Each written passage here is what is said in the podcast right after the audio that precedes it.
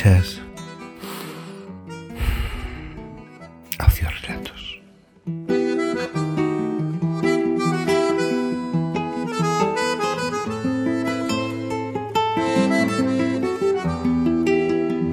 Un podcast de Raige.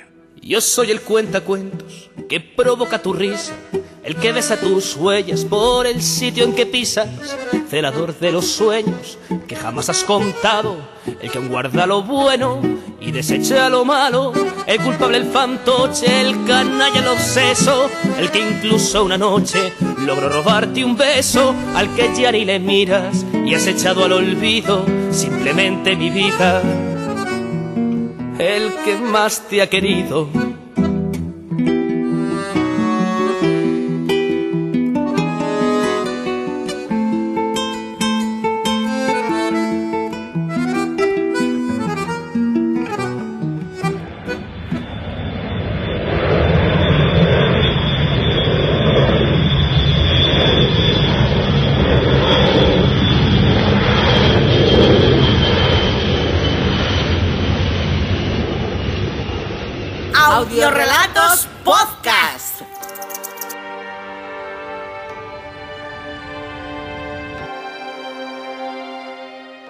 Fui al cine a ver una película histórica.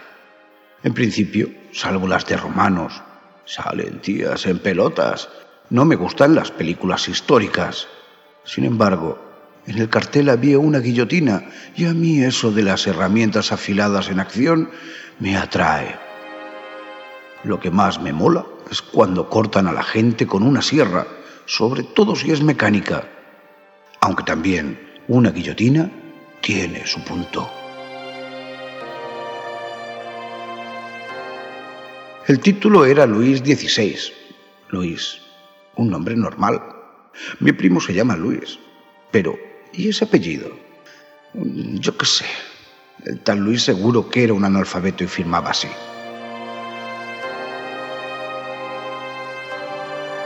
La peli no empezó nada mal. Mucha lanza, bayoneta y sable, pero yo esperaba la guillotina. Y ya estaban a punto de cortarle la cabeza a un rey cuando un tipo se me sienta delante y me tapa la pantalla. Oye, tú, mueve la cabeza a la derecha o a la izquierda, que no veo nada. Y en vez de moverla, el tío se la cogió de las orejas, tiró hacia arriba se la quitó del cuello y se la puso en las rodillas. De nuevo tenía buena visibilidad. Pero ya de qué servía, si la escena de la guillotina se me había pasado. Me perdí el mejor momento de toda la peli, y todo por culpa de ese paleto. Yo, a gente como esa, no la dejaría pisar el cine.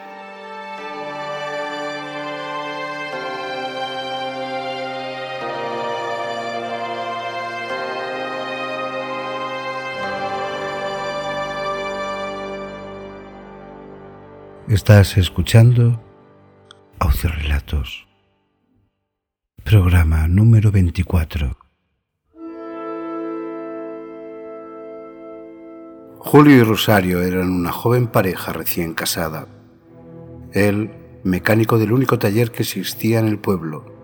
Ella, maestra de escuela de niños de corta edad, que con gran esfuerzo y dedicación conseguía, al menos eso es lo que pensaba, que sus alumnos aprendieran a querer la literatura.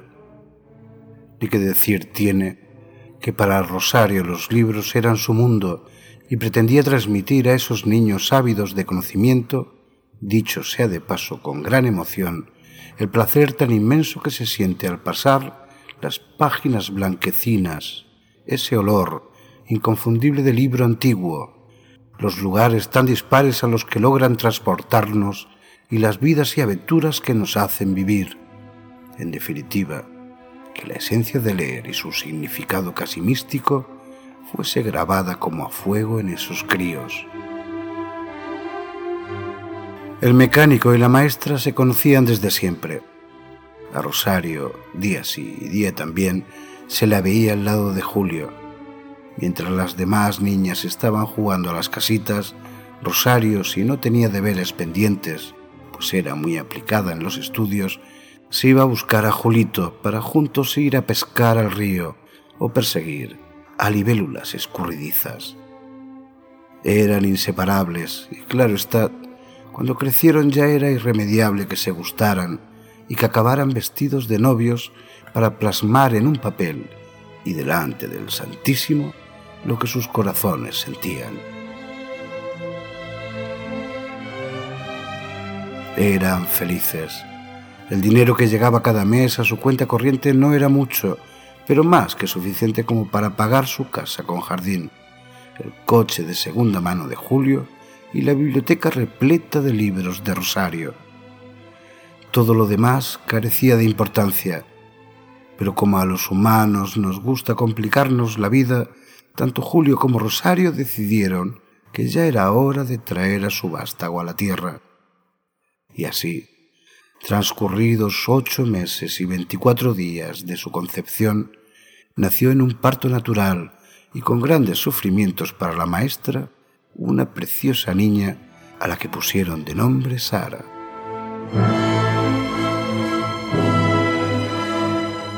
Sara, de grandes ojos turquesa y carácter risueño y apacible, en apariencia sana, escondía para desgracia de sus padres una enfermedad difícil de descubrir, pero que marcaría para siempre su existencia.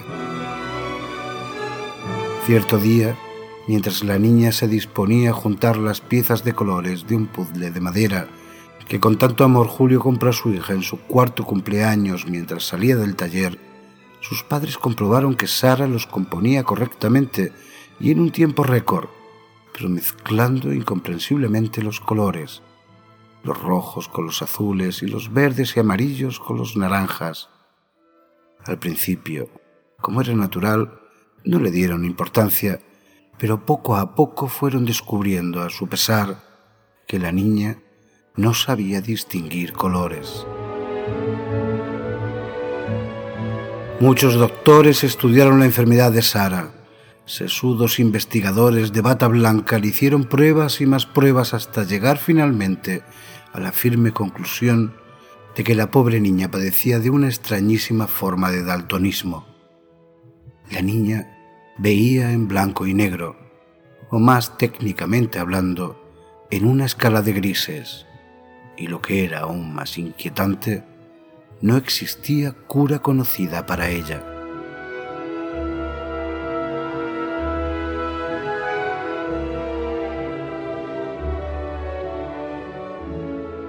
Así creció Sara con el cuidado casi constante de sus padres, hasta que un día el destino y la providencia quiso solucionar su problema.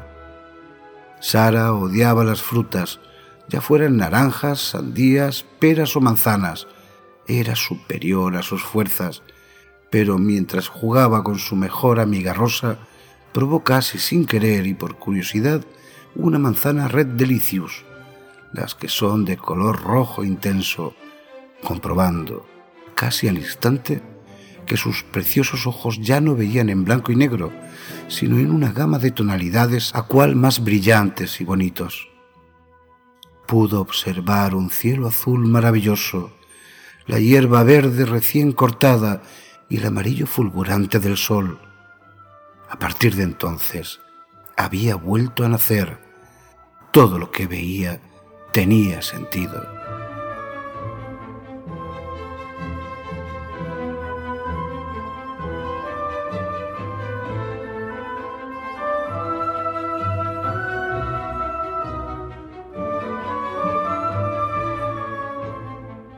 Alegre de emoción y dicha, fue la joven Sara a contarle a sus amorosos padres lo sucedido. Su padre Julio no pudo evitar que las lágrimas brotaran de su rostro. Rosario, en cambio, se quedó sentada en una silla sin moverse ni articular palabra. Se encontraba literalmente en estado de shock.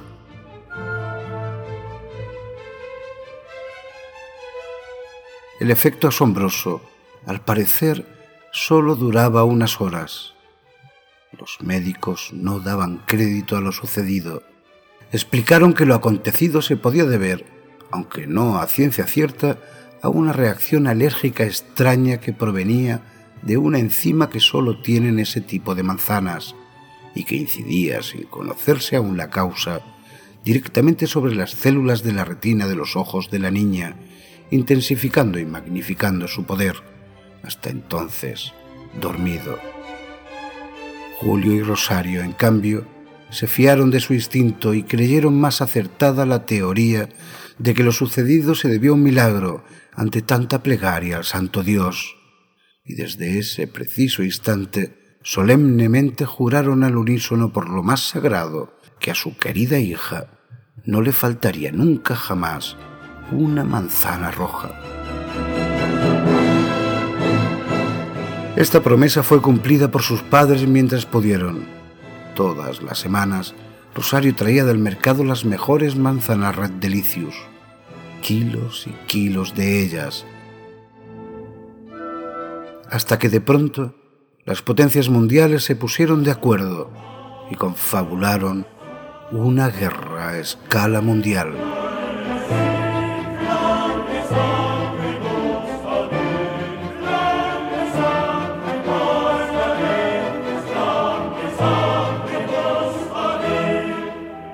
El detonante de todo este absurdo conflicto fue un ¿Por qué no te callas?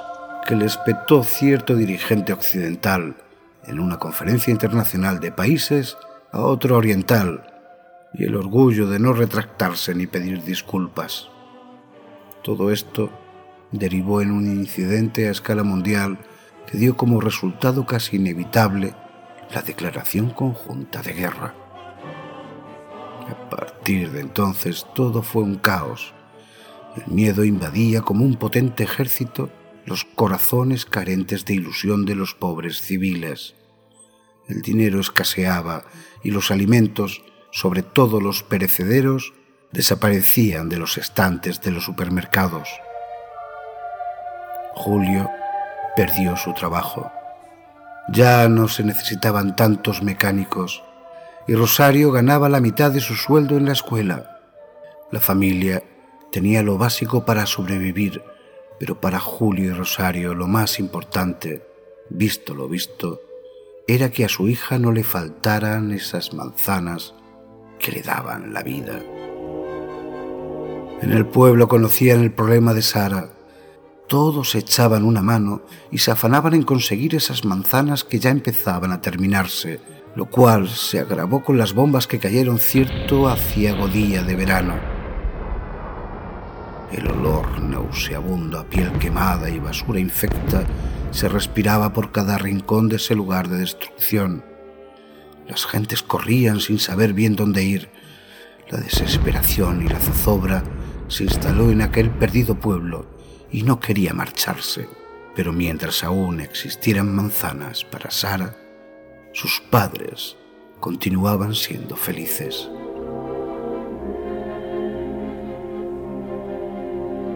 Pero como las penurias nunca vienen solas, el alimento se fue acabando poco a poco. Las latas de conservas como único sustento para sus estómagos rugientes dieron a su fin.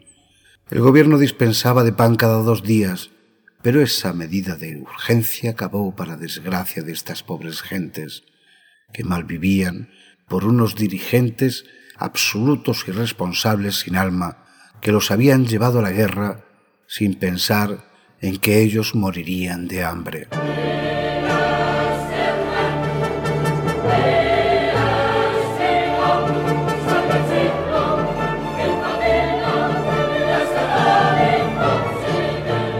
Y llegó el momento que Julio Rosario no hubiesen querido ni en la peor de sus pesadillas. En la casa para comer solo quedaban veinte manzanas que con celo guardaban para su hija. La niña, con una falta absoluta de egoísmo, cogió las manzanas y se las cedió a sus padres diciéndoles, Papá, mamá, os quiero muchísimo. Habéis sido los mejores padres para mí. Vosotros me disteis la vida y me enseñasteis lo que es ser una buena persona, amante de las pequeñas cosas. Lo que yo soy, os lo debo a vosotros Y sin dudarlo un momento prefiero este mundo en blanco y negro, aún lleno de sombras, que vivir en colores con la culpa de que mis padres se queden sin comer. De ese modo, Sara enseñó a sus padres y al mundo entero, si supieran escuchar, algo maravilloso, de lo cual ellos se mostraron tremendamente orgullosos. Reparte con los demás lo que tengas, aunque en el intento puedas quedarte sin ello, pues ese acto infinito de generosidad te recompensará con creces mucho más que si lo hubieses disfrutado solo tú.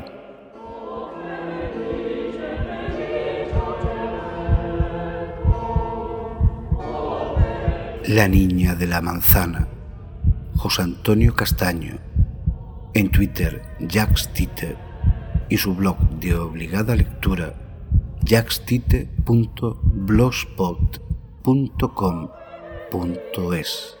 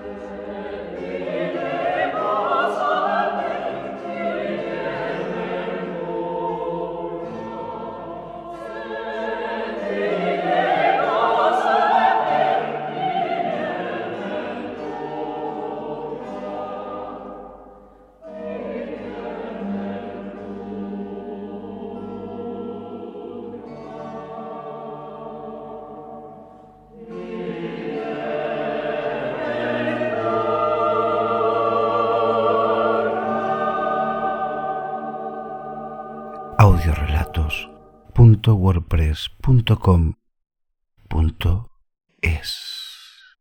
Vibraciones de una mirada, Manuel Pérez. Un texto de Meg Tabio, María Eugenia González Tabío.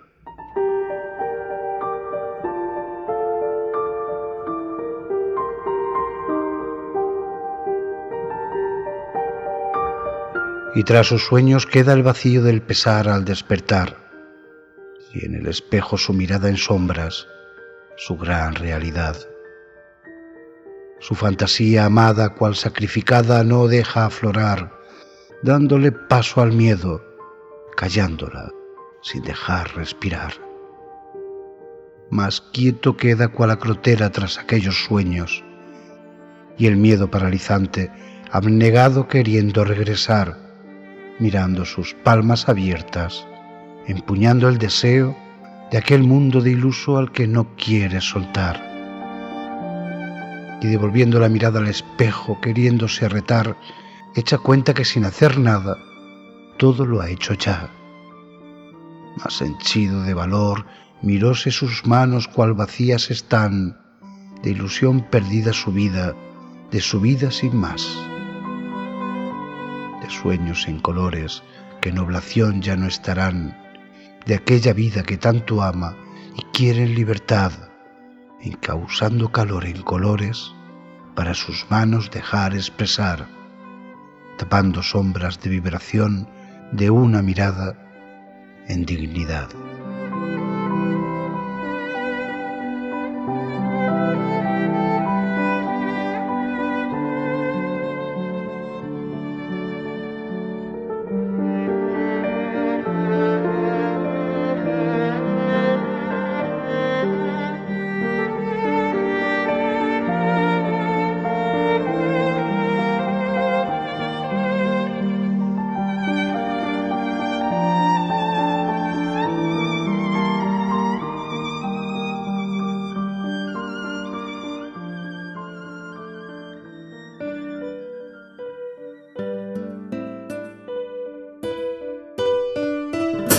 Por la tele, fantoches y peleles, puretas comunistas de pastel. Y salen del armario matones y sicarios, del brazo de alcaldesas del PP. Mi esposo me apalea, aunque nadie me crea cuernos son portada en Interview. Estrictis de modelo y yo en mi casa en celo. Y arrancaría de un mordisco el Diu. Así está el panorama nacional. Nos hemos vuelto locos, nos hemos vuelto locos, nos hemos vuelto locos de verdad. Creen periodistas incultos y fascistas que encumbran sus normales de alquiler. Mata intelectuales casposos labiojales que ya no tienen nada que perder y suben al parenazo cual trapas y payasos inútiles del arte de cantar. Tullidos jorobados, putones desdentados, los hacen cada día vomitar. Fotografía de la actualidad, nos hemos vuelto locos, nos hemos vuelto locos, nos hemos vuelto locos de verdad y desde mi sillón hoy reservé barrera para un nuevo desfile de rameras. Pedorras anormales, 40 principales, el tedio de la náusea más hortera. Que viva el karaoke y al perro de San Roque, el rabo se le empalma al observar a mises y famosas que alternan prensa rosa con páginas de la sección relax. Mi hámster tiene estrés por no follar, nos hemos vuelto locos, nos hemos vuelto locos, nos hemos vuelto loquitos de atar. Nos hemos vuelto locos, nos hemos vuelto locos nos hemos vuelto locos de verdad.